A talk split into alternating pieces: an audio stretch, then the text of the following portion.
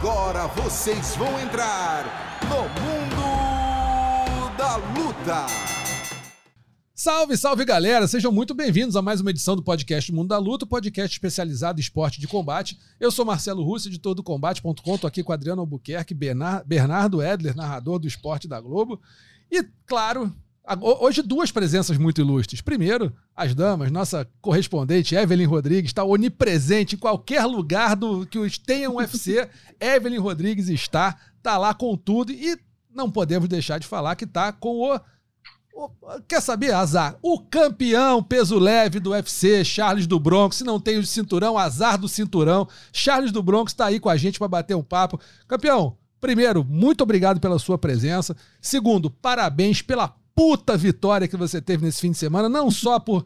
É, não teve negócio de balança, não teve negócio de, de é, problema psicológico, não teve pressão, não teve nada. Foi lá, não, a balança estava errada, não bateu peso, azar, perdeu o cinturão, vai na honra. Foi lá na honra e, e, e fez o. O cara que dizia que você era desistente, dá aqueles tapinhas, né, Charles? Virou, virou batuqueiro ele, né, Charles? Obrigado pela presença. Cara, obrigado mais uma vez. Pô, é sempre um prazer estar com vocês. Estou muito feliz com o que está acontecendo. Uh, tentaram tirar o meu brilho, me ofuscar de alguma forma, né, com esse lance da balança. Eu sei que eu bati meu peso, uh, mas com tudo que passou, a gente continua ainda com uma mente de campeão, com o espírito de campeão, que eu acho que isso é mais importante. Conseguimos lá fazer uma grande luta. Isso é uh, deles falar, isso faz, faz parte. Eu já venho falando isso há um bom tempo, né? Eles tentam de alguma forma tentar tirar, né? A, o meu espírito, tipo, mostrar que eu não posso, mas eu sempre vou lá e mostro, né, que eu posso fazer, que eu vou fazer, que eu sou o campeão, que a minha história está apenas começando. E mais uma vez a gente foi lá e fez, né, deu a lógica, Charles Oliveira, Natália Leão, Vitória, nossa do Brasil. É isso. Quero te fazer uma pergunta rapidinho, depois vou passar para o pessoal todo. Agora uhum. que a adrenalina já passou, como é que você descreve aqueles momentos, aquele momento sobre a balança que foi anunciado que você, que o seu peso estava acima do limite, que você tinha e você sabia que estando acima do limite, você é, eles tirariam o seu cinturão. Deve ter passado muita coisa pela tua cabeça, né, cara? Ser o primeiro campeão a perder o cinturão na balança, repercussão junto à família, amigos, incerteza do que estaria acontecendo por conta das balanças estarem descalibradas. Mas naquele momento ali em cima da balança, na hora que o cara falou 155.5, o que que passou na tua cabeça? Na realidade é um filme, né? Na realidade é um filme, né? Não são apenas essa semana que a gente passou a sexta-feira. Na verdade são 11 anos, né? Em busca de um sonho gigantesco que é se tornar campeão do UFC.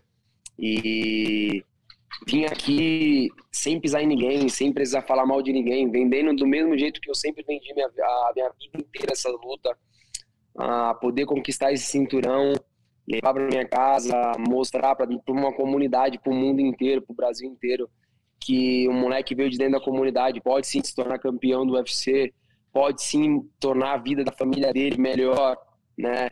Ah, perder o cinturão porque eu fui roubado, né? Essa é real, eu fui roubado. A comissão atlética, né? é, eles, eles, eles agiram errado comigo, né? Eu bati meu peso na quinta-feira, então é, é, é, muita coisa na cabeça ah, de você pensar.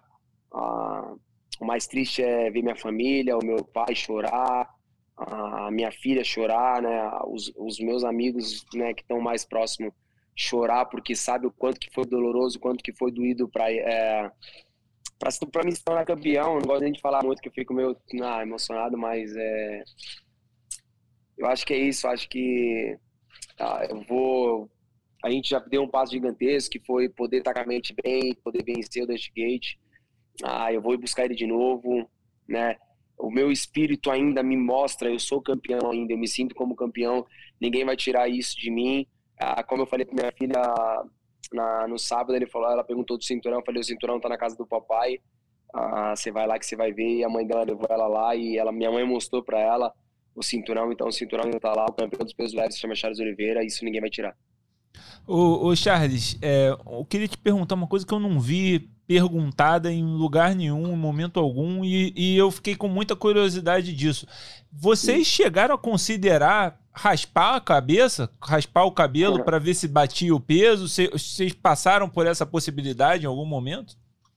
Cara, na realidade foi muita coisa na cabeça, porque você imagina o seguinte, ó. Ah, eu tive problema na balança quando eu lutava de meia-meia. E quando o UFC me subiu para 70 quilos, eu sempre bati meu peso na quinta-feira. Na minha luta contra o Tony Ferguson, eu bati o peso na, de manhã, na quinta-feira de manhã. E eu ainda brinquei com o macaco, ainda falei assim: eu hoje não faço mais nada. Eu fiquei o dia inteiro assistindo Netflix, sabe? E todas as vezes, de todas as lutas, sempre na quinta-feira eu bati o peso. Você imagina, você vai dormir na quinta-feira no peso, você acorda num turbilhão de loucura que você tá um quilo acima, para todo mundo foi avisado que a balança estava errada. Para mim, que é o que eu sou o campeão, acho que é a estrela da noite, a você não ser avisado pela comissão, a gente não foi avisado em momento nenhum que estava tendo problema com a balança. Então você imagina toda essa loucura, você voltar para o quarto sabendo que você tem que perder um quilo aos 45 do segundo, já acabando. Então, tipo, pô, cara, eu fiz sauna, eu bati manopla, sabe? Eu fiz tudo que um campeão tá com a mente boa para bater o peso faz. E aí, pô, chegamos lá, ficou faltando 200 gramas. Eu pesei de cueca, eu tirei cueca e continuou nas mesmas 200 gramas. Voltei pro quarto. Então, assim, uh, eu acho que o mais importante de tudo foi a, a minha mente, né? O espírito de campeão, de poder fazer tudo que eu fiz, sabe? Pô, já, tipo, na reta final ali, você saber que você já tá no peso e cara, manter o espírito de, de campeão, de querer chegar e mostrar que você é o campeão. Então, a gente nem pensou em cortar cabelo, nem nada, sabe? Acho que, tipo, não tinha mais o que fazer. Na realidade, eu poderia ter arrancado um braço que não ia bater o peso. A, a comissão não queria que eu batesse o peso. Acho que é. Eu não gosto de ficar falando muito do peso, porque se eu falar aquilo que eu quero falar de verdade, não sei. Mas eu acho que de verdade eu poderia ter se batido bem a meia aqui naquela balança, não quer bater os 70 quilos que tinha que bater. Ah, e tem uma coisa também, né, gente, que acho que precisa falar, porque assim, a gente que estava acompanhando ali dos bastidores, né, o Charles foi literalmente do céu ao inferno em menos de 24 horas, e depois que aconteceu o fato dele não ter batido peso, por conta dessas 200 gramas, né, 230 gramas, a, a, imprensa aqui dos Estados Unidos começou só a noticiar o fato dele não ter batido peso. Ninguém falava de problema na balança a imprensa brasileira, né, a gente e alguns colegas da imprensa brasileira, é que estavam falando dessa história e ainda assim saíram falando no Twitter. Eu vi vários repórteres, nossa, teoria de conspiração e tal, como se a gente estivesse fazendo uma coisa que fosse para defender só o Charles. Mas na verdade, eu falei isso para ele agora no caminho para cá. Eu entrevistei mais de 15 pessoas. Sim. Eu queria entender o que tinha acontecido, sabe? Pró a própria equipe do OSP veio falar comigo. Então, assim, você via que era um problema e que todo mundo ali sabia que tinha acontecido, mas a mídia aqui de fora fez o favor de nem citar, não importava, entendeu? E para eles aqui, eles continuaram tratando o caso até o final como se o Charles não tivesse batido peso. Não foi? Não, essa é real. Uh, eles queriam. Na realidade, é, a real é o seguinte: eles querem que um campeão seja um americano. Uh, isso vai demorar muito para acontecer. O campeão vai continuar sendo brasileiro e vai continuar sendo Charles Oliveira, Charles do Bronx. Essa é a minha mentalidade, esse é meu espírito. Eu não ligo porque eles pensam, o que eles acham, deixa de achar. Eu bati meu peso na quinta-feira. Como eu falei, para aqueles que não acreditam, eu juro pela coisa mais importante da minha vida, que é minha filha, que é a Tayla, né? Por ela, cara, eu, eu mato e morro, então eu juro por ela a coisa mais importante. Eu baixei na quinta-feira, eu fui dormir no meu peso. Infelizmente, a comissão atlética né, da, da, da, luta não, não quis que eu batesse esse peso, porque, cara, eu fiz de tudo. Mano, eu, eu, eu, sinto o meu corpo, eu ainda brinco, a galera fala assim, como é que tá? Eu falo, pô, falta um pouquinho. Cara, eu falava toda hora pra ele, mano, eu já tô muito abaixo do meu peso, eu tô muito abaixo do meu peso. A real, a comissão não queria que, que, que eu batesse peso. A gente pegou vídeos da, da cena da balança, que na hora passava um pouco do meu peso, ele continuava batendo, e a balança tinha que subir, descer alguma coisa assim que eles tinham falado, e a balança não tinha nem passado, ele já voltava e falava do meu peso. Então a realidade é essa, a comissão não queria que eu batesse peso, eu tava lutando na casa do meu adversário, com a comissão dele, com a equipe dele, com o público dele. É, só que do outro lado tinha um moleque iluminado, abençoado por Jesus, que sou eu, e a gente fez toda a diferença, vencendo ele no primeiro round. Né, como vocês mesmos falaram, que ele falava que ia desistir, eu fiz ele desistir. Todo mundo tinha medo da trocação dele, tomei knockdown, tô com o olho roxo, tô realmente, mas falei que minha mão também era pesada, dei um knockdown para poder começar todo o trabalho, poder finalizar. E é isso, campeão se chama Charles Oliveira, não vai mudar e vamos continuar trabalhando. Vai lá, Bernardo.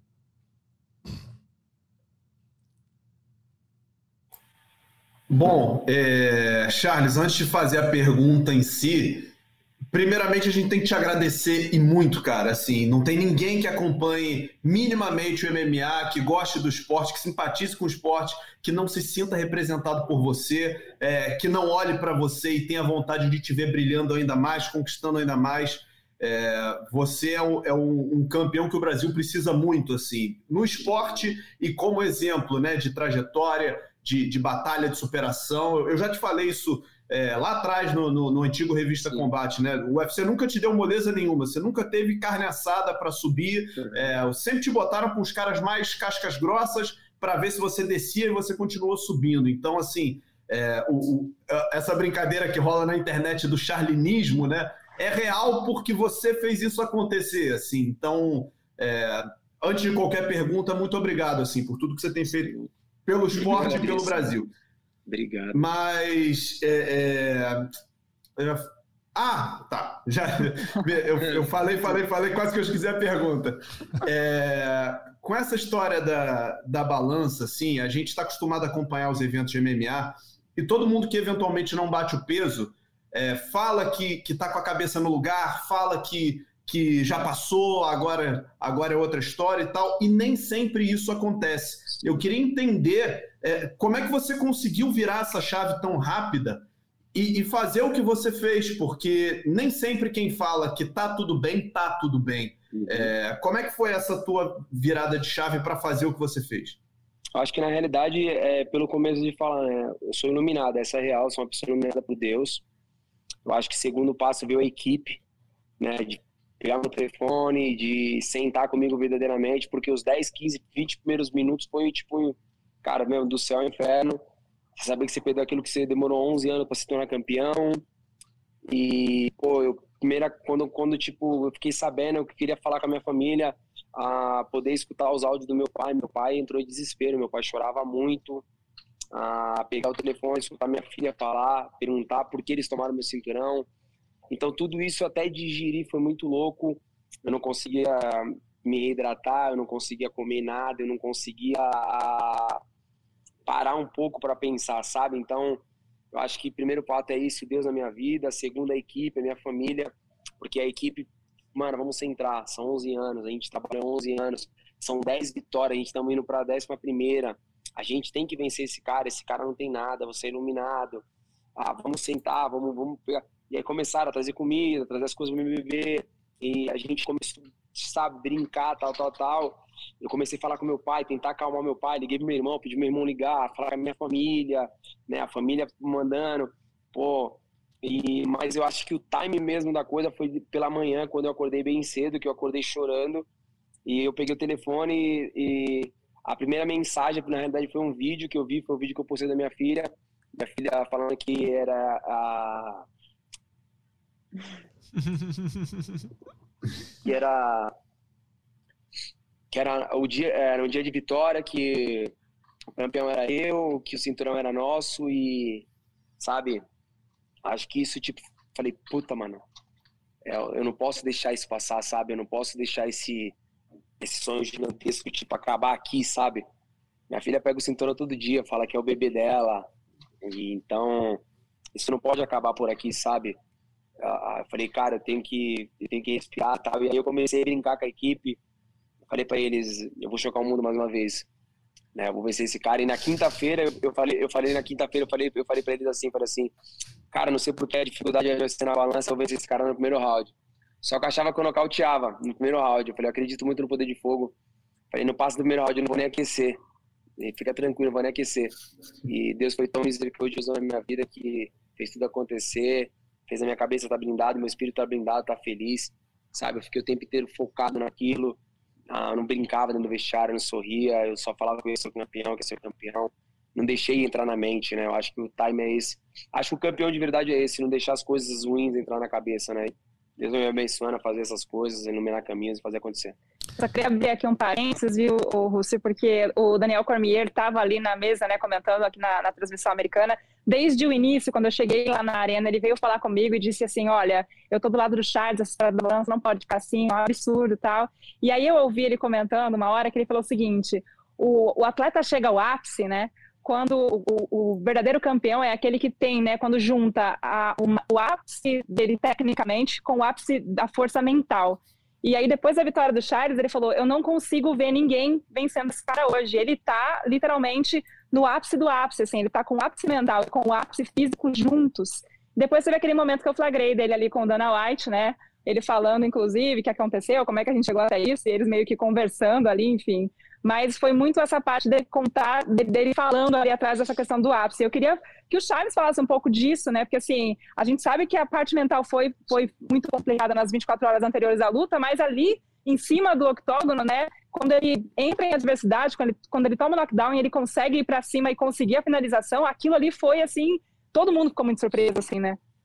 Eu, como eu vim falando, sabe, tipo, eu não fico pensando naquilo que eu vou falar, eu vou falar naquilo que eu vou sentindo, de verdade, eu me sinto, eu me sinto muito forte, eu me sinto forte, me sinto vivo, mas não de corpo, sabe, tipo, de alma, de espírito, sabe? Eu sei, eu sei que, tipo, no meu corpo a corpo eu tenho forte, eu me sinto que, tipo, eu consigo conectar as mãos muito forte, sabe? No comecinho, quando eu comecei nessa categoria 70, eu falei, não, pô, eu bato nos caras, o cara nem sente. Hoje, hoje eu sinto que quando eu bato, ele sente a porrada, sabe? Eu, tipo, eu sinto quando eu tomo uma pancada, sabe? Tipo, é só um flash downzinho ali que você toma e pum, volta, eu volto muito rápido. Acho que, tipo, acho que a equipe faz muito parte disso, sabe? De treinamento, sabe? De você saber que, tipo, você já passou por muitas coisas, sabe? Tá ali, como eu falei, de verdade, eu acredito muito nisso, que eu sou uma pessoa iluminada por Deus, que, tipo, Deus me escolheu desde quando eu não tava na barriga da minha mãe. Eu, me, eu sinto isso, sabe? Que, tipo, eu sou um cara que ele escolheu pra falar, pra falar a história dele, poder falar dele, falar bem. Então, tipo, eu acho que eu tô nesse momento bom, sabe? Lógico, tem coisas ruins que acontecem na nossa vida, pessoas que querem trazer coisas ruins na nossa vida. Nós, a gente somos seres humanos, né? E pelo fato de a gente ser, a gente fica triste por algumas coisas, a gente chora, a gente erra, a gente acerta. Isso, isso é normal do ser, do ser humano.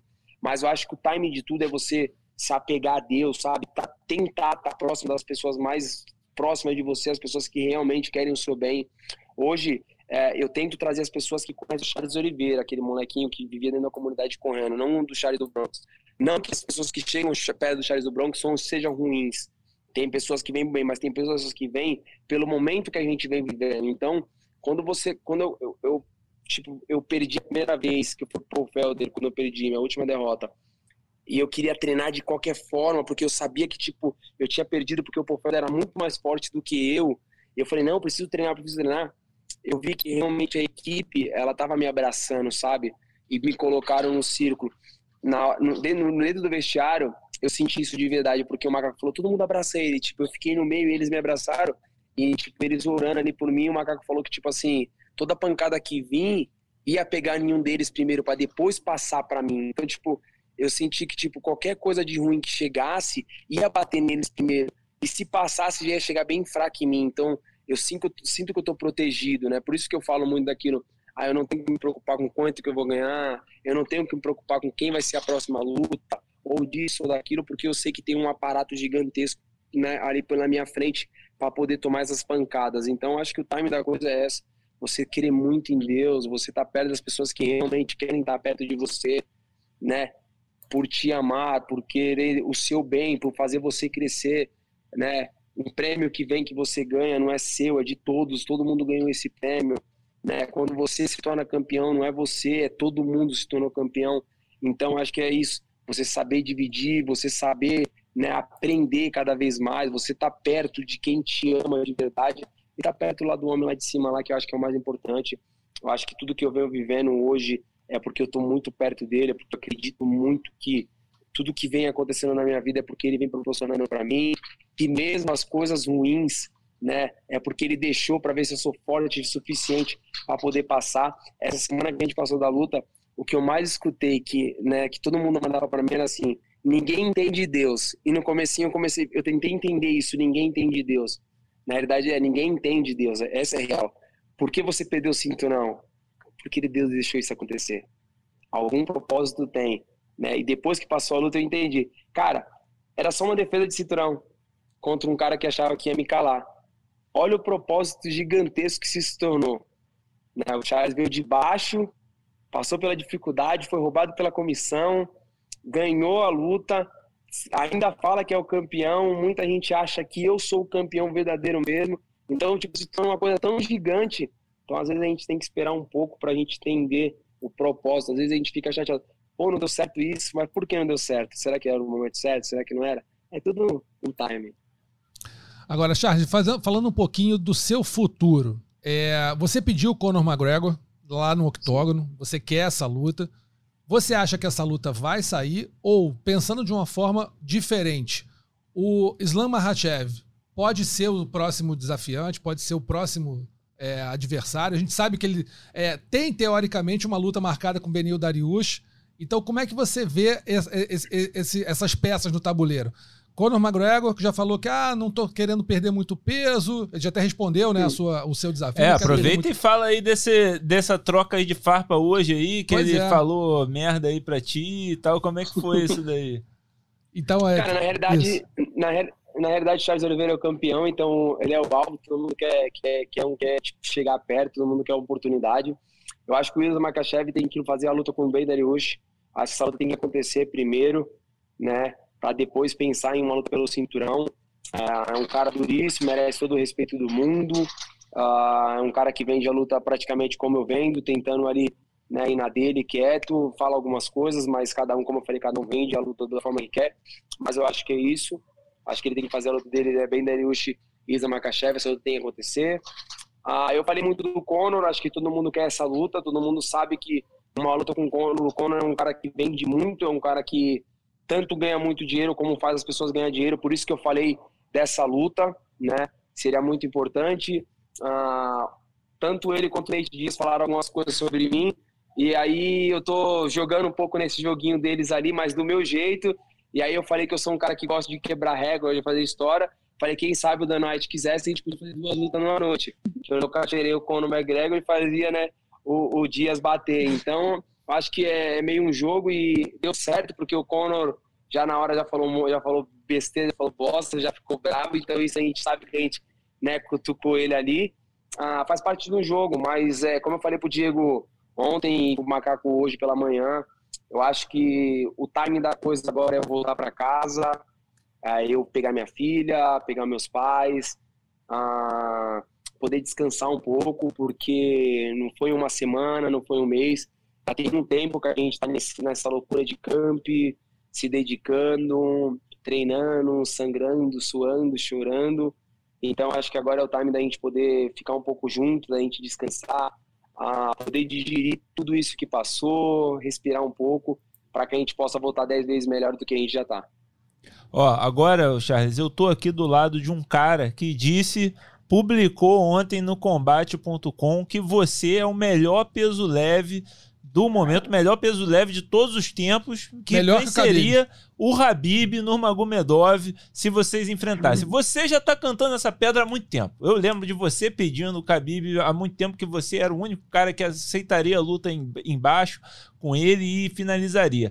E aí, qual é? Você é o melhor de todos os tempos? Você acha que já dá para dizer que você é o melhor peso leve de todos os tempos? Olha, eu acho que uh, quando o Khabib era campeão, acho que se você está na categoria... O, o, Aldo falou isso há alguns anos atrás, né? Que quando você chega numa categoria, você tem que querer lutar contra o campeão, porque se você não quiser lutar com o campeão, você está fazendo algo de errado. Então, quando ele era o campeão, lógico, eu queria muito lutar com ele, né? Como hoje o Charles Oliveira é o campeão, como tem muita gente querendo lutar, você tem que estar tá em busca desse sonho, que é o sonho de todo lutador que se tornar campeão, né? É, é, a pergunta, eu acho que não, não é para mim, é mais para os fãs, para as pessoas. Será que o Charles é o, é o melhor da história do peso leve? Eu acho que eu não preciso ficar falando muito isso, né? Eu acho que tudo aquilo que vem sendo feito já vem falando por si. Ah, recordista de finalizações, recordista de bônus, ah, tem uma, uma, lista gigantesca. Eu falei para os caras que eu tenho que anotar para poder falar. né? ah, cara, então, assim, eu, eu, eu, eu venho mostrando né, que eu venho merecendo estar entre os melhores, eu venho ah, merecendo tudo que Deus vem proporcionando para mim, essa história gigantesca. São 11 vitórias seguidas, só tem uma que foi para decisão, que foi né, contra o Tony. Todas as lutas eu nocauteei, eu finalizei. Ah, são 30, 30 lutas no UFC. Então a gente vem mostrando que a gente vem crescendo, que a gente vem deixando um legado gigantesco. Fico feliz de todo mundo achar isso, que hoje, né, Charles Oliveira é um dos melhores do peso leve. Então, Acho que o time é esse, é continuar com o meu pé no chão, humilde, deixando as pessoas acharem o que tem que achar de bom de mim e eu meio mostrando com meus resultados. É, eu escrevi essa opinião falando que o Charles é, para mim, já hoje é melhor que o Khabib, porque números o Khabib tem, ele é 29-0, o Charles tem, mas o Charles das 42 lutas agora dele, só quatro foram para decisão, ou seja, o Charles se expôs muito, perdeu, ganhou, agora vem ganhando muito, o Habib nunca mudou o jeito dele de lutar. O Charles mudou o jeito dele, não, mudou o corpo dele. Era peso leve, peso pena, foi pro peso leve e conseguiu essa, essa, esse, esse upgrade na carreira dele, físico, técnico, até mental. Então, assim, acho que o Habib tem uma mente muito forte, tem números muito bons, mas acho que o Charles é um lutador mais completo, porque o Habib não nocauteia. Charles nocauteia. E vem nocauteando caras tops, como foi, ou como o Michael Chandler, por exemplo, como outros. Então, assim, eu acho que hoje o Charles é melhor. Não é porque eu sou brasileiro que eu estou falando aqui de patriotada. Não faço isso. Quem me conhece sabe disso. Mas olhando o momento do Charles hoje e, o, e a, a, versatilidade que ele tem como lutador, para mim, ele hoje é um lutador mais completo e acho que se lutasse contra o Habib Nurmagomedov, vou dizer hoje que ele está aposentado, teria que se, né, treinar de novo, se, se condicionar, enfim. Mas pegando o Habib, que se aposentou, e o Charles hoje, eu apostaria minhas fichas no Charles. Tô falando tecnicamente, não tô falando por patriotada, por torcida, por, nem porque eu tô na frente do Charles, que eu falei isso ontem sim, antes sim. de falar com ele. Tá, tá, Mas tá eu acho realmente isso. Tá isso eu acho realmente. Obrigado. Vai lá, Bernardo. Obrigado de coração, fico feliz. Gente, a gente precisa ir, infelizmente. Ah, Desculpa ah, tá cortar aqui, porque o nosso tempo tá um pouquinho apertado. Não, tranquilo, tranquilo. Uma matéria especial para os espetaculares de domingo. Mas podem aí terminar né, as perguntas.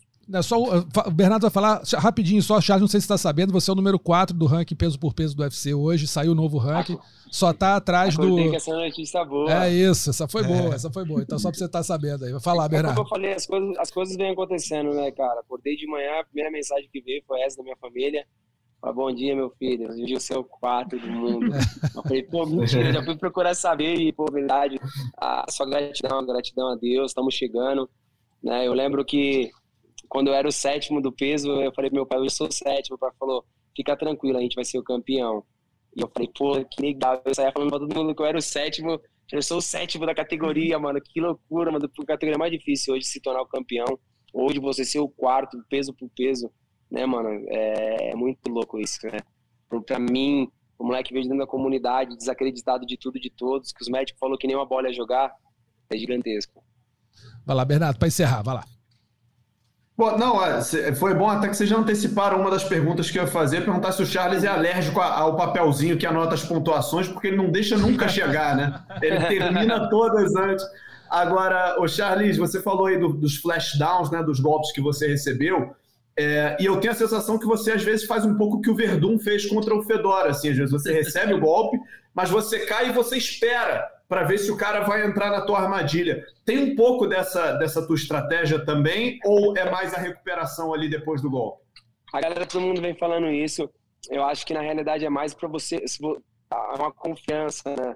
Eu acho que você toma realmente a pancada ali, você caindo, você sabe que você vai levantar e respirar, né? É um trabalho da equipe também, de você. Eu treinei muito isso, de tipo, você ficar tonto e sair na porrada com o cara tonto, para você é, a, a levantar bem, né? O Júlio e o Medeiros, ele estava fazendo os últimos treinos comigo na parte da noite, e a gente fez muito isso, sabe? Tipo, eu ficar girando, meu... No começo eu pensei muito, falei, mano, que loucura isso, você ficar girando, e, mano, o cara vinha, você meio tonto, você poder levantar e tá bem. É, tudo na vida que a gente faz é treino, dedicação e vem dando certo. Beleza, cara. Muito obrigado, Evelyn. Valeu aí pela, pela correria, pela, pela aquela estrutura que você montou aí na academia do Vanderlei. Que academia! Essa academia aí tem história pra caramba.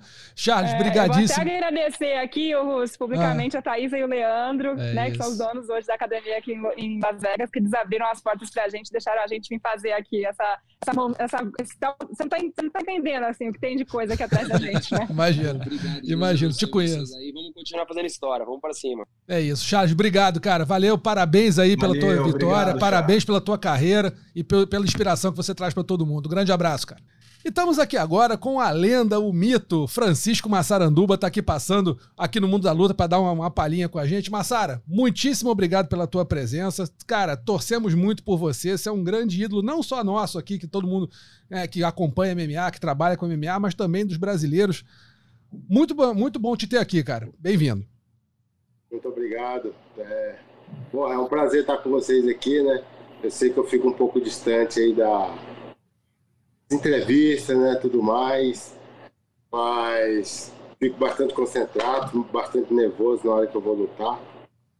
Mas é um prazer estar com vocês. Prazer é todo nosso, cara. É, Você falou uma coisa agora que agora fiquei um pouco, um pouco intrigado, assim. Você fica nervoso ainda para lutar, Massara? Você tá, pô, já tem uma carreira longa, tem um cara né, experiente, mas dá aquele nervoso ainda, dá aquela, aquela tensão do, do, da pré-luta? Não, não. Faz parte da nossa vida, né? O nervosismo traz segurança, né?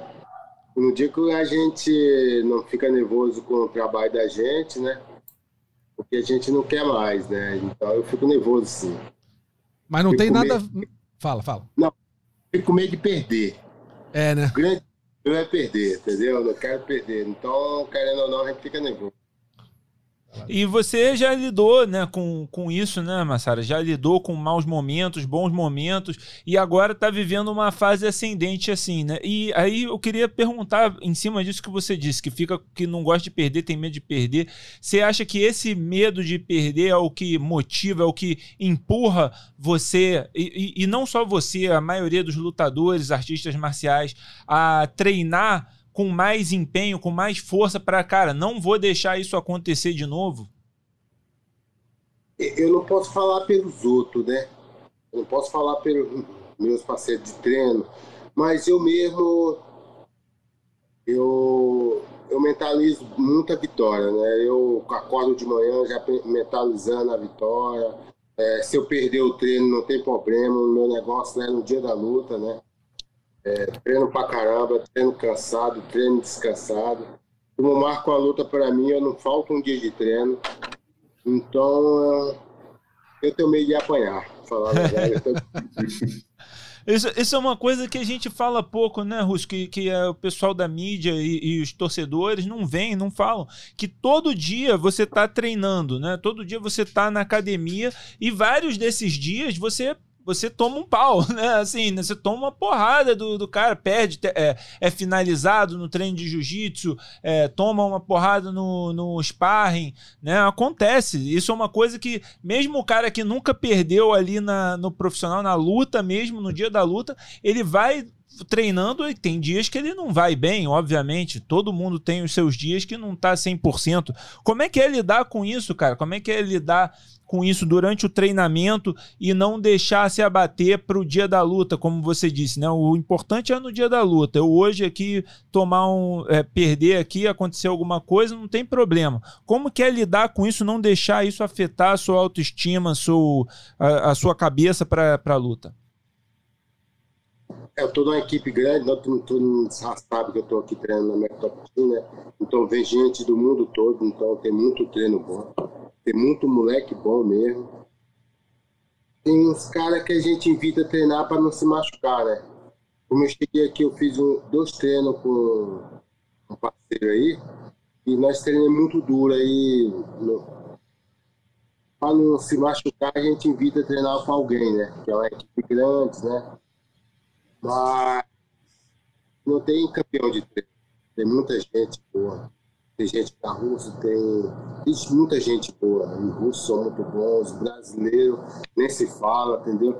Então é tipo assim, é uma guerra nós com os russos, entendeu? Os russos com a gente, não quer perder. Um não- Então é uma guerra. Então você tem que perder um pouco de vaidade. Vai lá, Bernardo. Massara, prazer falar contigo, cara. Mais uma vez, assim, muito legal ter você aqui com a gente. É, eu vi que no final da sua luta, você voltou a falar da sua idade, né? Você tá com 43, quase 44 anos aí. Só que, cara, você tem cinco vitórias nas últimas seis lutas, assim. A, a sensação que dá é que você ainda pode fazer isso por mais muito tempo e pode entregar MMA em alto nível. Como é que você está se sentindo agora que passou passou a, a adrenalina, passou aquela emoção da vitória? O que, que você está projetando ainda na sua carreira? é, assim, é, passa vários filmes na cabeça da gente, né? Depois da luta, né? Quero lutar, quero, quero marcar uma luta mais rápida possível, né? Mas agora eu tô querendo descansar, tô querendo ver meu filho, né? Eu tô o quê? Tô com cinco meses que eu tô aqui, eu cheguei aqui em novembro, então eu tô querendo ver meu filho, porque a a coisa mais importante da minha vida é meu filho. É, mas eu me vejo lutando bastante, cara. Eu não tenho lesão, não tenho nenhuma cirurgia no corpo, né? Me cuido bem, faço, sempre eu tô no shape, sempre eu tô correndo, sempre eu tô pedalando, sempre eu tô fazendo alguma coisa, né? Como eu vou pro Brasil, eu tô treinando lá no Brasil. eu não paro, eu não sei ficar parado. Eu acho que o, e o ponto de tudo é a cabeça, né? É a cabeça. Eu, eu me sinto um garotão, né? Assim, tô com 43 anos, né? Vou completar 44 anos agora em agosto. Mas eu me sinto super bem. Treino igual qualquer um moleque de 20 e poucos anos. Massara, é, você falou um pouco aí da que você está seis meses aí no, nos Estados Unidos e está longe do teu filho. Explica um pouco pra gente como é que foi, qual foi, como foi difícil você ficar aí desde novembro, provavelmente você se preparou como nunca para essa luta, né? Foi talvez o camp mais longo da tua vida. E você ficou é, muito longe do seu filho. Qual é o nome do seu filho, Massara? Francisco. Francisco também, igual o pai. Então, é, como, então, como é que foi ficar longe do, do teu filho esse tempo todo? Quanto foi difícil? Isso, isso te abalou de alguma forma? Te motivou? Fala um pouquinho dessa, dessa, desse sentimento de distância da família por tanto tempo se preparando para uma luta num evento tão grande, né? É, falando, eu, eu fico, eu sou um cara bem concentrado, né? Eu sou bem concentrado. Claro que vai fazer falta, bata a saudade, eu vou, ligo para ele, converso com ele. E tenho saudade do meu pai, da minha mãe, né? como qualquer outro ser humano. Né? Mas a saudade de filho é diferente. Ah, porra, nunca bate um sentimento forte, um desespero, pô, tô falando do meu filho, o que é está acontecendo com meu filho? É, fulano tá cuidando bem do meu filho, bate um desespero que dá vontade de chorar, né? Mas no outro dia eu acordo e falo assim, não, eu tenho que treinar, eu tenho que treinar, eu tenho que mostrar para ele que eu tô atrás de, de coisas boas para nós, né? Mais para frente eu vou usufruir mais ele. E igual eu falei, né? Sempre eu falo para os meus irmãos, o pessoal mais próximo, que o meu sonho é um dia trazer ele para cá, é, mostrar para ele as coisas boas, entendeu? Pô, no maior vontade de estar com meu filho, né? Mas como hoje eu não posso, cara, é uma dor, é uma dor diferente, cara. É uma dor que um soco na cara, um soco no corpo, a gente não sente tanto. Mas tem hora que dá vontade de chorar. É puxado, né, cara? Tipo assim, o... ele tem quantos anos? Ele tem cinco anos. Tem então, cinco é aninhos. Molequinho ainda, né? É, completou cinco anos agora. Cinco anos e, e um mês. Moleque.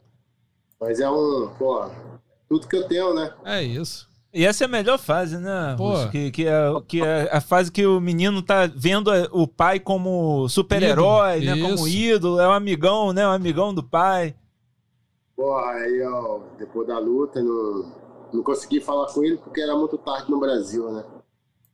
E aí eu peguei o voo e vim pra cá. No aeroporto eu consegui falar com ele. E ele imitando eu, entendeu? É isso. Daí a gente dá vontade de chorar no meio do povo. Mas é isso mesmo, cara. Assim, é, eu, eu, falo, acho que o Bernardo não tem filho, Adriano também não, eu tenho dois. E é, é, é uma sensação estranha, estranha quando você está longe, assim, muito tempo. Já, a gente às vezes viaja, pô, viaja uma semana, duas, já é muito complicado. Ficar seis meses longe do moleque que, pô, tá crescendo agora, né? Tá formando, tá querendo imitar o pai, tá querendo fazer as coisas que o pai faz, tá querendo contar pro pai as coisas, sei lá, de repente da escola, ou do, do amiguinho, não sei o quê. Isso é difícil. Mas é, faz parte da vida, né, Massara? Não tem jeito. Não, mas eu já criei um moleque, né? Hoje ele mora no Canadá, no, em Portugal, né? E eu falando para ele, cara, eu, porra, toda vida eu amei pra caramba você, mas na hora que meu filho nasceu, parece que eu é outro amor, entendeu? Meu sangue, né? Eu, eu tenho um moleque de 21 anos, né? Eu ajudei ele, eu criei desde os 4 anos de idade. Uhum. Aí ele foi para Portugal fazer teste para jogar futebol, né? eu falando com ele sobre isso aí. Pô, ficar longe do meu filho é muito difícil. Você foi para Portugal e eu senti, mas não senti tanto igual eu tô sentindo com, o Francisco, né, que é o meu filho. A gente descobre que não pode mais morrer, Massara. É isso. Esse é que é o negócio. É isso que é o negócio. Não é não? Vai lá, Bernardo. É. Vai lá, Bernardo. Não, então, é, é, fico até. É, é até ruim de, de, sair desse assunto, né? Que tá, um, tá uma conversa muito legal e, e hoje eu não tenho filho, mas pode ser que, que em breve eu venha ter, então Sim. eu já fico escutando aqui super, super atento e, e querendo saber mais, mas assim. Bernardo, então deixa eu é, aproveitar. é, uma- Desculpa, Bernardo, Fala, deixa eu então fala. aproveitar para a gente não sair do assunto, que eu tenho uma pergunta relacionada só. Porque o Massara falou né, desse rapaz que ah, criou né, é, desde os quatro anos de idade. É, conta um pouco dessa história, Massara. Eu nunca tinha ouvido você falar disso, que você tinha um, um, é, filho adotivo, assim, né, por assim dizer, mesmo que não seja exatamente no papel. Qual, qual o nome dele? Onde é, você disse que ele está jogando em Portugal? Como que ele tá? O que que ele tá fazendo? Como que foi essa história? O nome dele é Vitor, né? Ele é filho da minha irmã, né? Como ele era muito pequeno, como minha irmã teve ele, minha irmã separou do pai dele e eu comecei a tomar de conta dele. Comecei a treinar, comecei a levar ele para academia. E aí pensou que não, ele estava morando comigo. Entendi. Aí morou comigo até os 18 anos. E aí eu mandei ele para Portugal, né? Hoje em dia ele trabalha em Portugal, joga no- na terceira divisão lá em Portugal. E virou homem, graças a Deus. O moleque virou homem, entendeu? Já se mantém, não precisa eu ajudar com ele com nada. Ele mesmo faz as coisas dele só. Se vira até melhor que eu. e, e você tentou trazer ele para a luta, para o mundo da luta, mas ele desenvolveu esse talento para o futebol, era a paixão dele? Como que foi? Eu acho que de tanto eu forçar ele a treinar, ele não gostou. Entende? Ele é um moleque bem alto, né? Bem alto mesmo, talentoso na luta. Botei ele no jiu-jitsu, botei ele no boxe, no Muay Thai. E tudo ele levava jeito, né? Mas gostava do futebol, aí a gente sabe como é, né? E a gente, não, vamos. Eu comecei a comprar o material dele de futebol, chuteira, bola. E graças a Deus ele virou um cidadão de bem, um homem de bem, entendeu? Um trabalhador, trabalha, joga no, futebolzinho dele. Não é obrigado, eu sou tio e pai, né? Não é obrigado eu ajudar ele mais, sempre está ajudando a mãe dele agora. É, virou um, um homem. Que bom, boa, boa. Pode ir, Bernardo, desculpa ter te interrompido. É, não, e, e- eu fiquei até curioso, Massara. É, Eu vou falar de luta, eu prometo, mas assim, eu fiquei curioso para saber se, se essa tua essa tua ajuda ao Vitor é, foi fruto do teu trabalho no UFC ou se isso já vem de antes, antes de você é, efetivamente ganhar alguma coisa com MMA. Da, é, qual, da onde saiu esse sustento que você proporcionou a ele Não, é fruto da minha, da minha luta no UFC, né? Tem no UFC? 10 anos que eu estou lutando no UFC, né? Graças a Deus, né? Sempre eu estou aí me esforçando o máximo possível para mim ficar nessa organização, né? A gente sabe que é uma das maiores maior, maior, maior empresas de luta, né? O UFC. Então é fruto do meu trabalho no UFC. Perfeito. E, e já que você falou em, em UFC, você acabou de vir de uma vitória. A gente não pode deixar de falar da sua vitória no último sábado contra o, o Danny Roberts, né? Eu queria que você é, falasse um pouquinho sobre essa luta, se você conseguiu executar o teu, teu plano, a tua estratégia, enfim, avaliar o teu desempenho em mais uma vitória sua no, no UFC. Cara, essa luta foi toda atormentada, assim, mas eu sempre concentrado. Sempre no meu concentro, né? Sempre no meu cantinho, no meu colchão, sempre concentrado. É, primeiramente, eu estava saudável, treinando pra caramba, treinando muito mesmo. No último espaço, eu machuquei a canela. Tudo bem. Não, isso aí não vai me tirar da luta. Eu chutei o meu, o, o parceiro de treino meu, botou o joelho machuquei a canela. Aí tudo bem. Comecei a botar gelo, remédio, água morte. E melhorou, mas estava dolorido. Aí, fazer outro treino, quebrei, quebrei o dente. Né? Quebrei dois dentes. Ah, também tá tudo bem, faz parte da profissão, né? Aí, na semana de eu viajar, assim, na, na segunda e na terça, mandaram um bocado de exame de coração para mim fazer, né? Porque eu passei dos 40, né? Eu fiz um exame, mas não. Eles não aceitaram o exame. Eu fui fazer mais três exames de coração. Pô. Eu falei, caraca, ficar velho é foda, né? Eu fiquei inventando um bocado de exame. Eu falta se acabar de treinar. Não, não, pode, eu uma coisa que eu não vou fazer é dar infarto lá dentro do óculos. Aí eu fui fazer esse exame aí, mas graças a Deus eu sempre concentrado. Não, eu vou fazer que isso aí faz parte do, do meu trabalho. Aí vou fazer. E aqui é difícil, né? Porque eu não falo inglês, né? Aí eu sempre alguém tem que estar comigo ali, me ajudar. Mas sempre concentrado, sempre alguém para me ajudar aí. E deu certo aí. E, como é, e é, essa lesão na canela foi, foi séria, Massado? Uma, uma microfratura, alguma coisa assim? Ou só foi só um. Não, não, só foi pancada. Pancada, só foi pancada. mesmo, né? É, eu até dei um chute lá para testar, entendeu? Boa. E, assim, você tem algum, alguém em mente para a tua próxima luta, Massado? Já tem algum, algum adversário que você queria pegar agora? Porque, assim, você tá, você tá bem, foi o que o Bernardo falou, nas últimas seis lutas, cinco vitórias pô, querendo ou não, você tá, pô, numa, numa sequência muito boa. Tem alguém que você tenha na cabeça aí para pegar? Não, não, não. Não tenho. Tipo assim, não tenho. E. Eu já pedi tanto cara para me lutar, eles nunca me deram, né? Agora, agora eu tô aqui, o Kona e o Delambre é meu empresário aqui, entendeu? Agora eu vou deixar na mão deles, né? Não adianta eu ficar fazendo zoada. Não, quero lutar com fulano, quero lutar com fulano. Colocar no meu lugar, fazer o meu trabalho bem feito, entendeu? Treinar, se me botar para lutar, se o Cono achar que é uma boa luta, nós vamos lutar. Se ele não achar, a gente não luta, entendeu? É, vamos jogar o jogo. É, você tá é, na American Top Team, você tá com duas vitórias seguidas no meio médio, né? E é, com uma idade agora, né, 43 para 44, é, a sua história vai lembrando um pouco a do nosso campeão o Glover Teixeira também, né?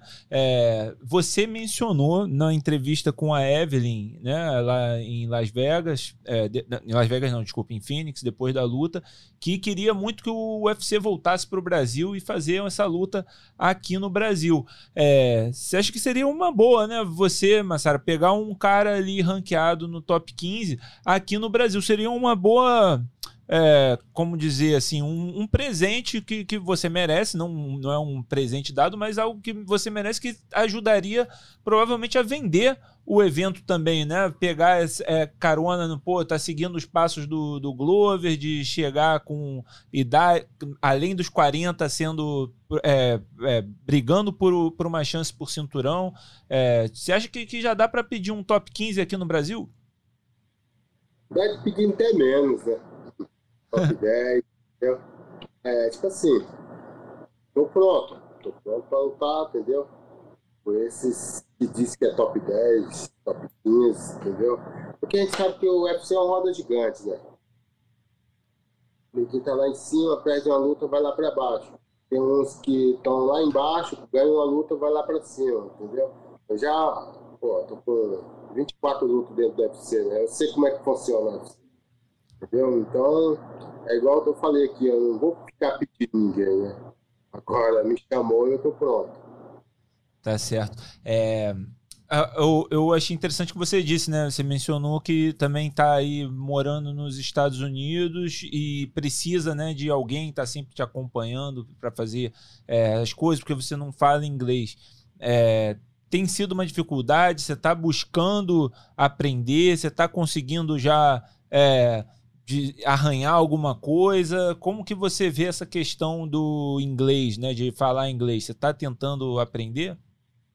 Eu entendo, entendeu? Eu entendo, mas na hora de, de falar dá uma enrolada, aí a gente fica um pouco com vergonha, entendeu? Aí tenho uns amigos que falam, não, fica com vergonha não, falou errado, volta e fala de. Volta e fala de novo. Mas eu não vejo assim um obstáculo. Ah, não, não vou ficar aqui porque eu não sei falar inglês. Não, eu sou sobrevivente, né? Consigo sobreviver em qualquer lugar do mundo. Verdade. Vai lá, Bernardo. Pô, cara, assim, é, é... A, a, gente já falou tanta coisa, assim, e, e me, me, me comove muito, me pega muito a forma como. Isso não é nenhuma pergunta, é só uma, só uma constatação. Assim, me pega muito a forma como você lida com as coisas e, e o jeito que você conduz a sua carreira, o jeito que você olha para sua família, é, é, a forma como você é, na, no auge da adrenalina de uma vitória, consegue lembrar dos meninos que você ajuda e que você contribui, é, bota pilha para que eles tenham um, futuro melhor, um crescimento na vida, um suporte. É, e já que você sempre fala nisso, assim, é, queria saber de você como que está o teu, o teu processo com a, com a molecada lá da tua terra. É, você continua Agora não, né? Porque você está nos Estados Unidos esses seis meses aí, mas é, você continua ajudando, dando força, fazendo aquele, aquele esforço para dar um futuro melhor ali para os meninos? É, é, todo dia, todo dia, todo dia mesmo eu mando mensagem para minha irmã. Minha irmã eu, tenho uma academia lá, né? Porque a academia lá é só para criança, né? Do meu projeto social. Eu comprei um terreno e montei um galpão. Isso aí todo mundo já sabe, né? E a minha irmã que toma de conta. Como eu estou aqui, meu irmão mora no Canadá, mora, e tomava de conta para mim. Hoje quem toma de conta é minha irmã. Todo mês a gente dá um jeito de, de levantar o fundo, de eu pagar os professores para as crianças, né? E, cara, se Deus quiser, sempre vou estar ali para ajudar a molecada, né? Porque eu sei que o nosso futuro, o futuro de qualquer país é o esporte. Entendeu? Não é porque eu faço justiça, não é porque eu faço boxe, não é porque eu faço Muay Thai, mas tudo que eu ganhei na minha vida vem do esporte, entendeu? Eu jogava futebol, eu arrumava um emprego melhor porque eu jogava futebol. Eu saí do futebol, fui para luta, arrumei um emprego porque eu era lutador. Aí hoje eu sou um lutador de nome, não vão, não vão mal, vão bem, entendeu?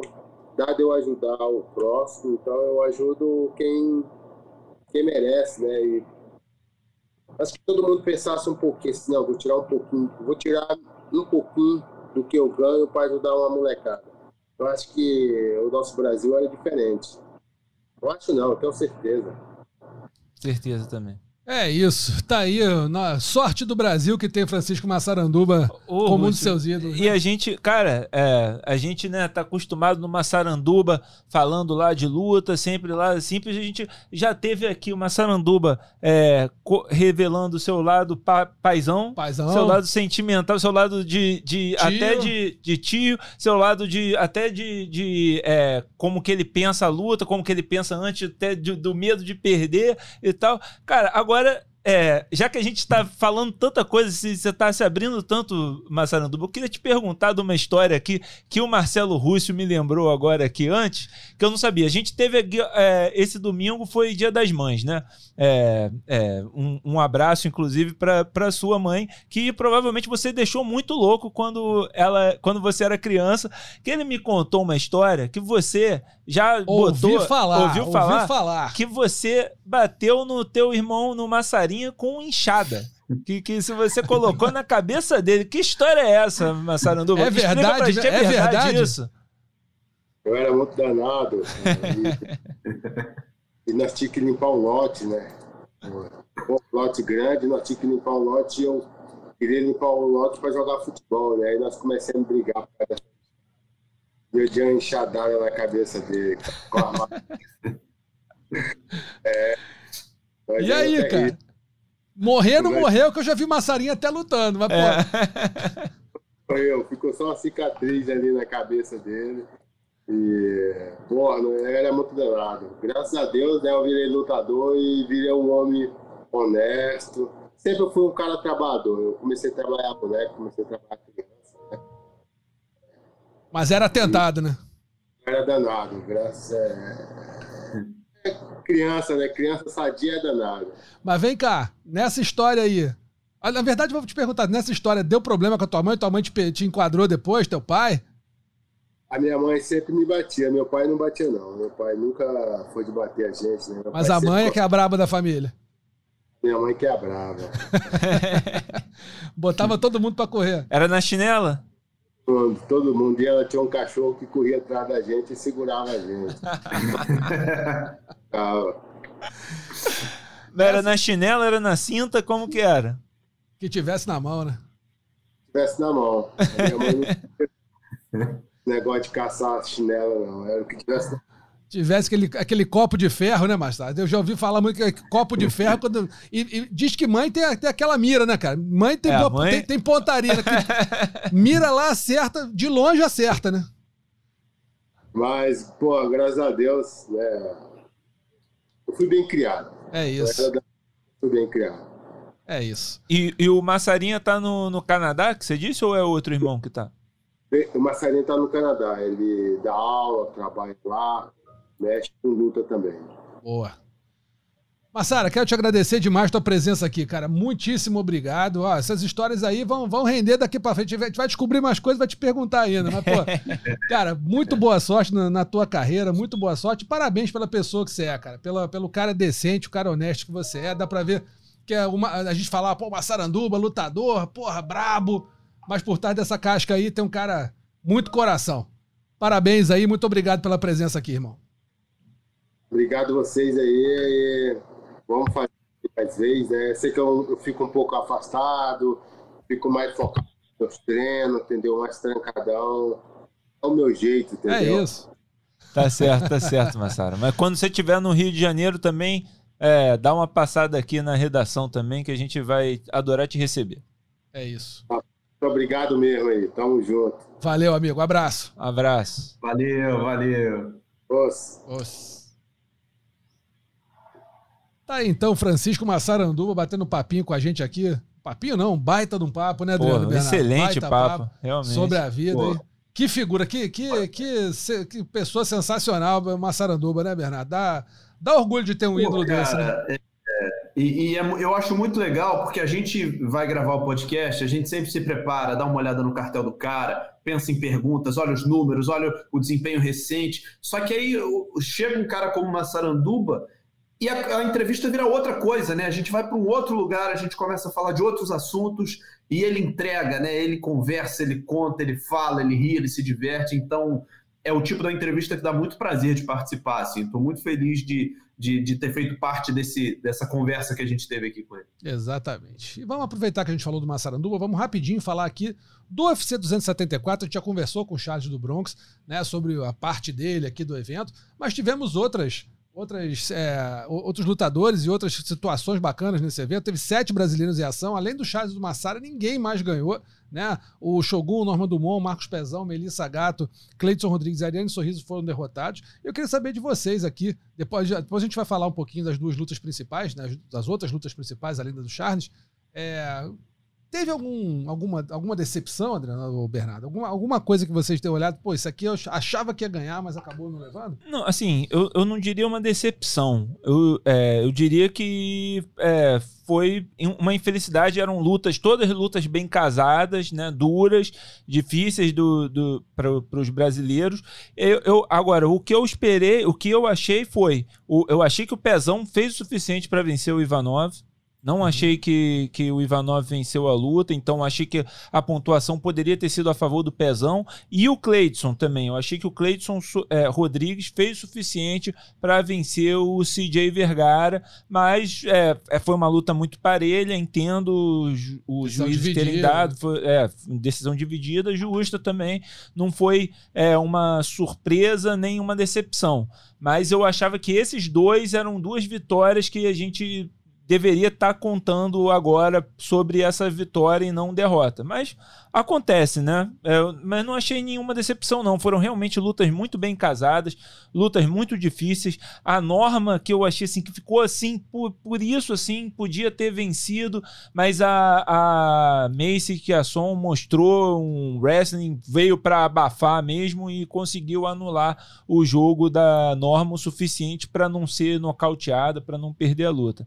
Foi isso, na minha opinião. Bernardo, o que, que você achou? Cara, então, é, é, não foi exatamente uma decepção, porque no final das contas foi o resultado que eu imaginei que seria, né? A vitória do Sampru sobre o, o Maurício Shogun. Mas assistindo a luta, eu tive a impressão de que o Shogun venceria. É, é, na minha opinião, ele venceu os dois primeiros rounds ali, e aí não daria para o Sampru virar, né? pe- Pela matemática.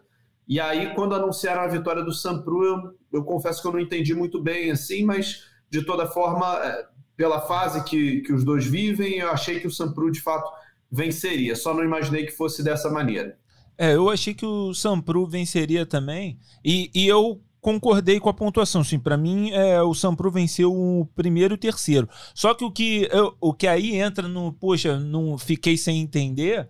Foi que eu achei assim, no segundo round, o, o Shogun veio chutando bem a perna e, pô, ali era o caminho, né? Tava o, o foi o Eduardo Alonso claramente diz isso para ele, né? Os outros coaches dizem isso para ele, cara, vamos aposta no chute, mão só se ele vier e tudo mais. E no terceiro round ele parece que para de, de mirar ali, né? Ele, ele não, não vai isso. Não sei se ele estava confortável também, pensando que tinha vencido o primeiro, que foi muito parelho, mas o corner também diz para ele: filhão, tamo a, ganhamos aí o primeiro round. Não sei se ele ficou confortável nesse né, nessa avaliação de que teria vencido o primeiro round e não, é, e não fez mais no terceiro e tal que aconteceu. Mas eu achei que se ele tivesse no terceiro continuado, fazendo aquilo ali, mirando mais a perna né, do, do Sampru, ele teria vencido. Só que no terceiro ele, ele lutou com o freio de mão puxado um pouco e acabou o Sampru vencendo o round e vencendo a luta. É, e a gente teve também aqui as duas lutas, a, a antepenúltima luta e a penúltima luta foram diametralmente opostas, né, Bernardo? A gente teve Michael Chandler vencendo Tony Ferguson numa luta sensacional, um nocaute absurdo do, de Chandler no segundo round, 17 segundos só, acertou aquele spider kick né, que acabou com a vida do, do, do Ferguson. E a luta, a, o evento principal, a Carla Esparza Rose na Mayunas, foi assim, aquele. Foi, não sei nem se foi. Pode ser que foi luta de. Foi uma dancinha de balé, ou, sei lá. Não foi luta, não é, foi luta. Ficou ruim, né, Bernardo? A, a, o, o, o Comen ficou muito ruim, mas em compensação, o Chandler e o Tony Ferguson fizeram um baita do espetáculo, principalmente o Chandler, né? Pois é, assina embaixo. Foi um, essa luta anterior, né, o Chandler com o Ferguson, foi um espetáculo e já era de se esperar isso mesmo. Assim, eu acho que o, os dois são muito elétricos, os dois são muito ativos, é, os dois não aceitam uma luta chata e acabou com um final apoteótico ali, com aquele chute, mas poderia acabar também num triângulo de mão do Tony Ferguson, poderia acabar numa guilhotina, poderia acabar num nocaute de mão, poderia acabar de muitas formas aquela luta. E mesmo que acabasse por pontos, certamente teria sido um, um grande combate. Agora, a luta, o, o co-main event realmente deixou muito a desejar, assim, é, e mais pela Rose Namajunas do que pela Carla Esparza, porque a Carla tem esse jogo já conhecido dela. É um jogo chato, é um jogo que, para quem está brigando contra o sono ali naquele sabadão à noite, é um jogo que, que te empurra para baixo, né? né? Você fica, meu Deus do céu, aquilo rende mas eu achei que a Rose é, poderia fazer mais do que ela fez, assim, né? Eu acho que ela não foi 100% do que ela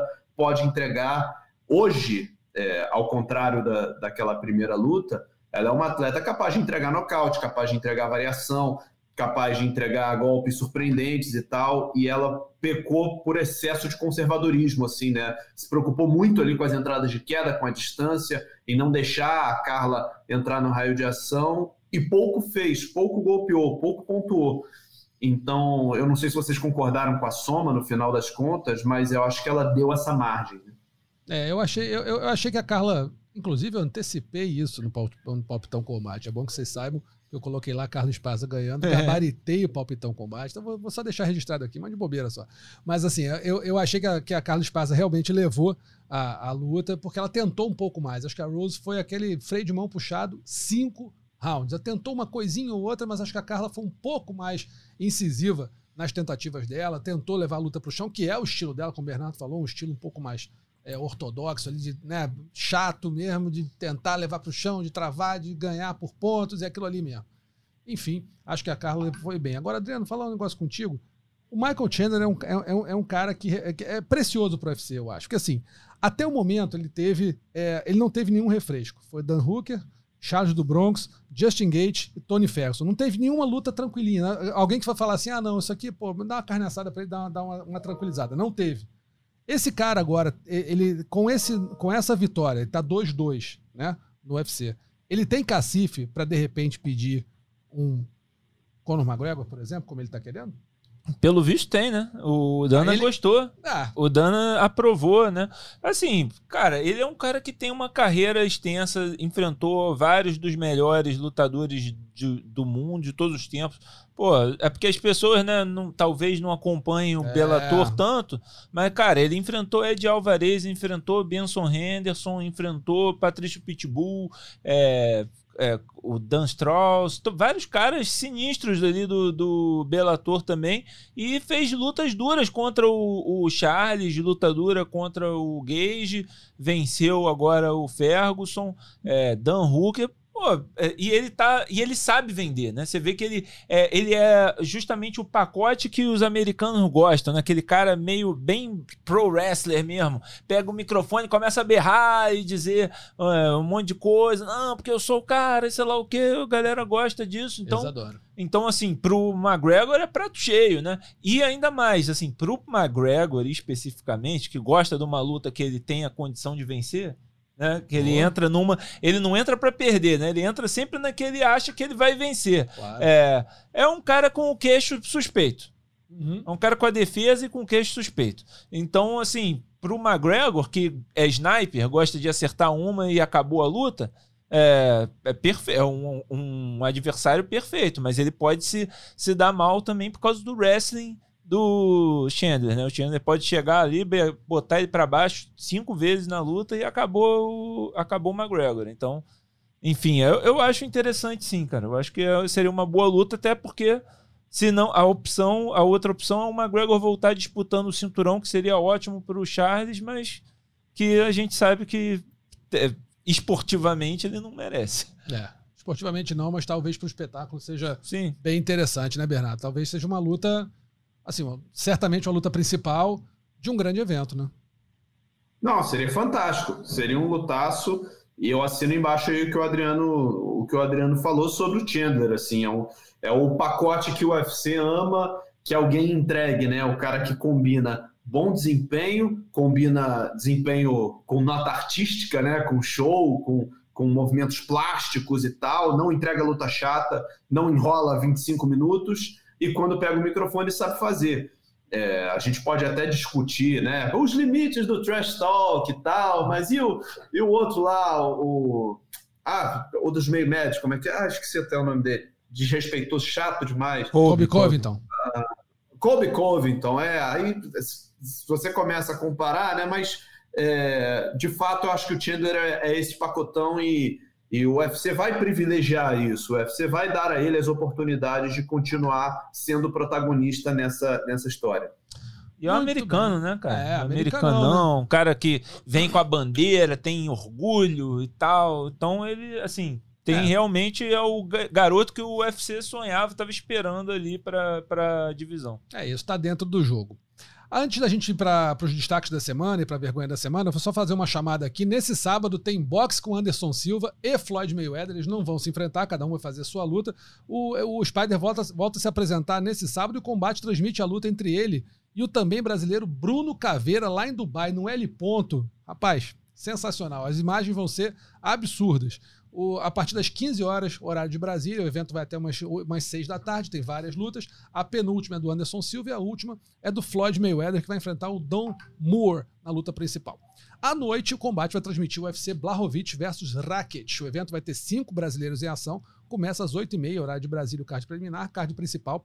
11 da noite, o combate transmite tudo ao vivo e com exclusividade. Só lembrando, os brasileiros nesse UFC vão ser ah, Amanda Ribas, pega Caitlin Chukagan, o Alan Puruoso empe- enfrenta o Jake Hadley, a Viviane Araújo enfrenta André Ali, o Alan Nuguete pega o Michael Johnson, luta dura pro Nuguete, e a Virna Jandiroba enfrenta a Angela Hill. Então esse sábado ele tá recheado de tarde, boxe com o Spider, com Anderson Silva, à noite, UFC, Ian Blachowicz contra Haki, Alexander Hackett. Rapaz, é aquele sábado que se o seu namorado ou namorada não gosta de luta, você tá ferrado porque vai dar briga. Vai ter que dar teu jeito, Vai amigo. ter que dar um jeito. As crianças querem levar, ah, va- vamos lá jogar bola só até três horas, filhão. Depois de três horas o pai tá cansado. Vou descansar na frente da televisão. Vai ser isso. E aí, rapidinho aqui, os nossos destaques da semana, nocaute e finalização. Essa semana, amigos, é, não tem nem eleição, né? Nocaute da semana não tem como. Michael Chandler em cima do Tony Ferguson. Aquele chute que muita gente já deu, né? O Anderson deu no Vitor, o Lioto deu no Vitor, o Lioto deu no Randy Couture, o Marlon Vera deu no Frank Edgar. E agora o Michael Chandler entrou aí para a galeria dos que acertaram essa ponteira no queixo e derrubou o Tony Ferguson. Inclusive, né? Ficou aquele, aquela imagem do Ferguson exatamente como o Frank Edgar no chute contra o Marlon Vera, que ele parece que o crânio sobe e a, e a, pele ainda fica. Então fica aquela cara meio deformada, assim. É. A imagem é forte, mas é muito bacana para quem gosta de luta.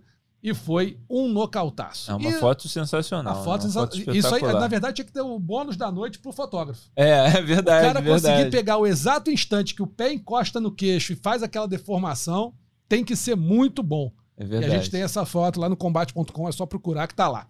E a finalização da semana, se alguém tiver outra, pode até ter tido uma mais bonita, mas melhor não foi. Charles do Bronx sobre o Justin Gates, depois de toda aquela polêmica com a balança, não bateu o peso, ganhou uma dramaticidade imensa o evento.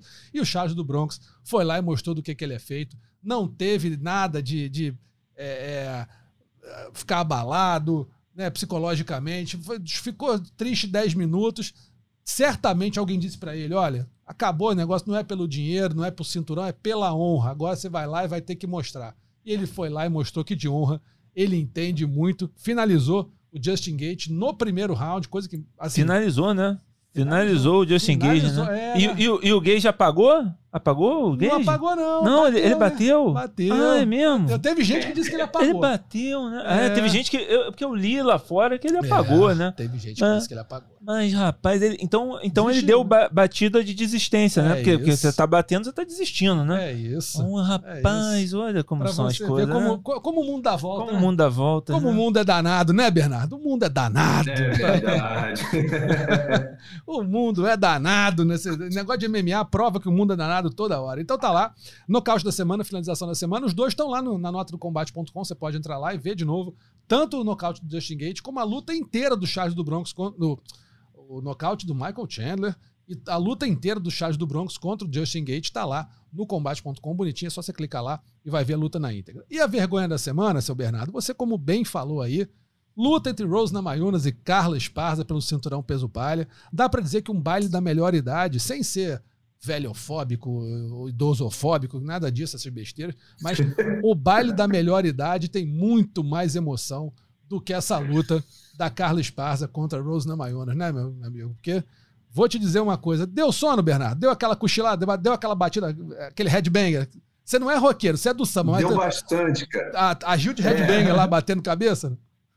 Não, e eu, eu vou te falar o seguinte, cara. No sábado, é, eu fiz uma transmissão de 5 horas e meia. Eita. Então, eu cheguei em casa já durante o card principal cansado, né? Mas eu falei, não, tem que segurar porque eu tenho que ver as lutas principais ao vivo. Eu quero ver o Charles, eu quero ver a outra disputa de cinturão, eu quero ver o Chandler e tal. Só que, cara, eu cheguei já naquela de, de brigar contra o sono e, não, daqui a pouco eu tomo banho, deixa eu acabar de ver essa luta. Cara, que desespero, que desespero para ficar acordado e para segurar até o Charles, né? mas eu, eu logrei êxito, assim, eu briguei muito, batalhei, eu deveria ganhar um bônus também de, de, de assinante da noite por não Resistente, o resistente Bernardo Heller. Oh, resisti muito todos nós, Gate, né? Todos nós merecemos um bônus da noite por essa luta aí, resistimos mais que o Justin Gage, muito boa a sua, a sua observação. Agora, foi que nem briga do colégio, né, Rússio, que fica um dizendo, ó, oh, vem, vem, vem pra, vem pra eu ver, vem me pra segura. tu ver, me segura, me segura, segura. Vem, vem que tu vai ver, tu vai ver. Se tu chegar perto, tu vai ver. Mas não, não sai nada. Não sai nada. Sai nada, cara. Não sai nada. Impressionante. Foi lamentável essa luta. Agora, é, é, das outras vezes que eu, que eu participei aqui com vocês, a, a luta, a vergonha da semana era sempre um caso extra-octógono, né?